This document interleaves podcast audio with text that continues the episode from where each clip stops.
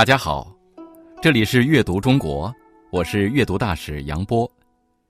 今天带给大家的诗是唐代诗人贾岛的《题诗后》。《题诗后》，唐·贾岛。两句三年得，一吟双泪流。知音如不赏，归卧故山秋。沉吟复推敲，琢磨三年，终于写成了这两句诗。一读起来，禁不住流下两行热泪。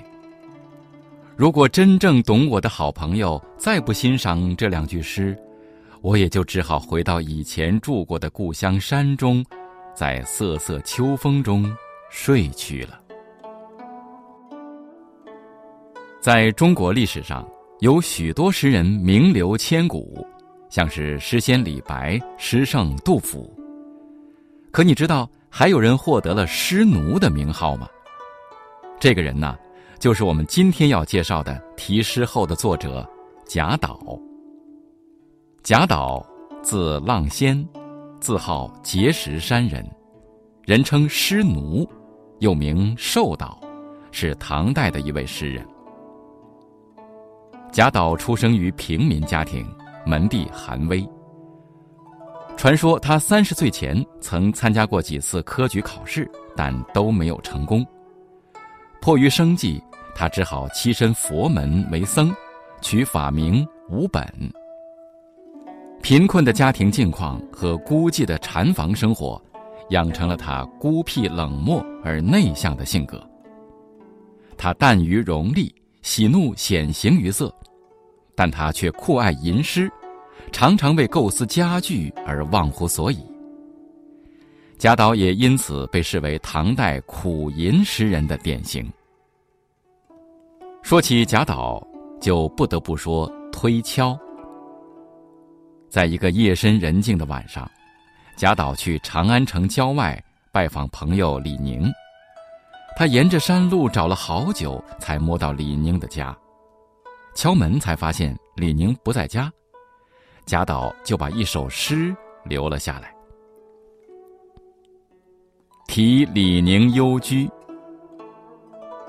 闲居少林病，草径入荒原。鸟宿池边树。僧敲月下门，过桥分野色，移石动云根。暂去还来此，幽栖不复言。第二天，贾岛骑着毛驴返回长安。半路上，他又觉着“鸟宿池边树，僧敲月下门”中的“敲”字用的不够妥帖。或许改用“推”字更恰当些。贾岛骑着毛驴，一边吟咏，一边做着敲门、推门的动作，不知不觉闯进了韩愈的仪仗队中，被人带到韩愈面前。韩愈听了他闯进来的原因，很有兴致地思索起诗句来，还对贾岛说：“我看还是用敲好，万一门是关着的。”推怎么能推开呢？再者，去别人家又是晚上，还是敲门有礼貌呀？而且，一个“敲”字，是夜静更深之时，多了几分声响，静中有动，岂不活泼？贾岛听了，连连点头。他不但没受处罚，还和韩愈交上了朋友。推敲。从此用来比喻做文章、写诗或做事的时候，反复琢磨、反复斟酌，才能得到最佳。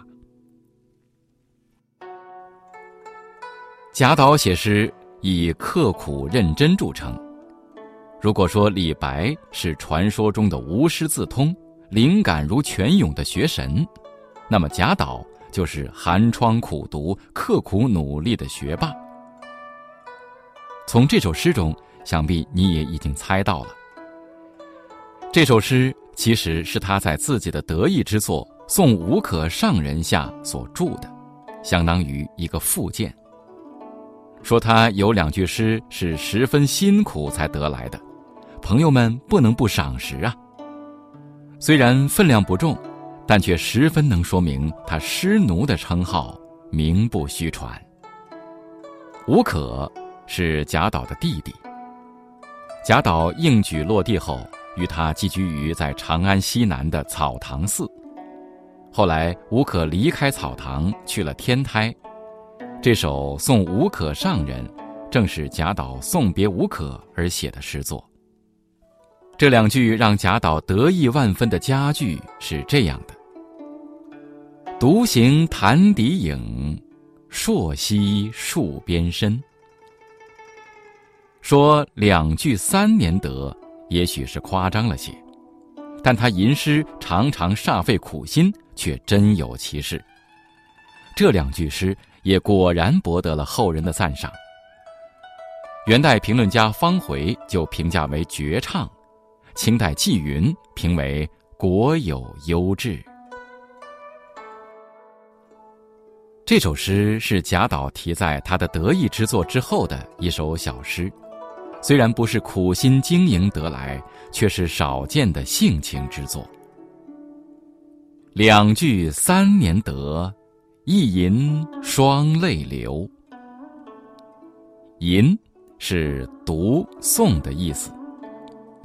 前两句一开头就大呼这两句诗得来不易，我们似乎能看到贾岛激动的流泪的情景。而两句三年得的夸张的手法，足以说明贾岛激动的心情。知音如不赏，归卧故山丘。这里的知音是指了解自己思想情感的好朋友。赏是欣赏之意。前两句是对自己的辛苦大加褒扬，后两句就是给这首诗的读者们看的了。很有意思，这样一个苦吟诗人，在自己的作品后嚷着：“你们一定得好好欣赏，这可是我辛辛苦苦做出来的。你们如果不欣赏，我不如回老家睡大觉好了。”有点任性，有点可爱，这却是贾岛真实的另一面。凭借自己的努力，在诗坛上占据一席之地，太不容易。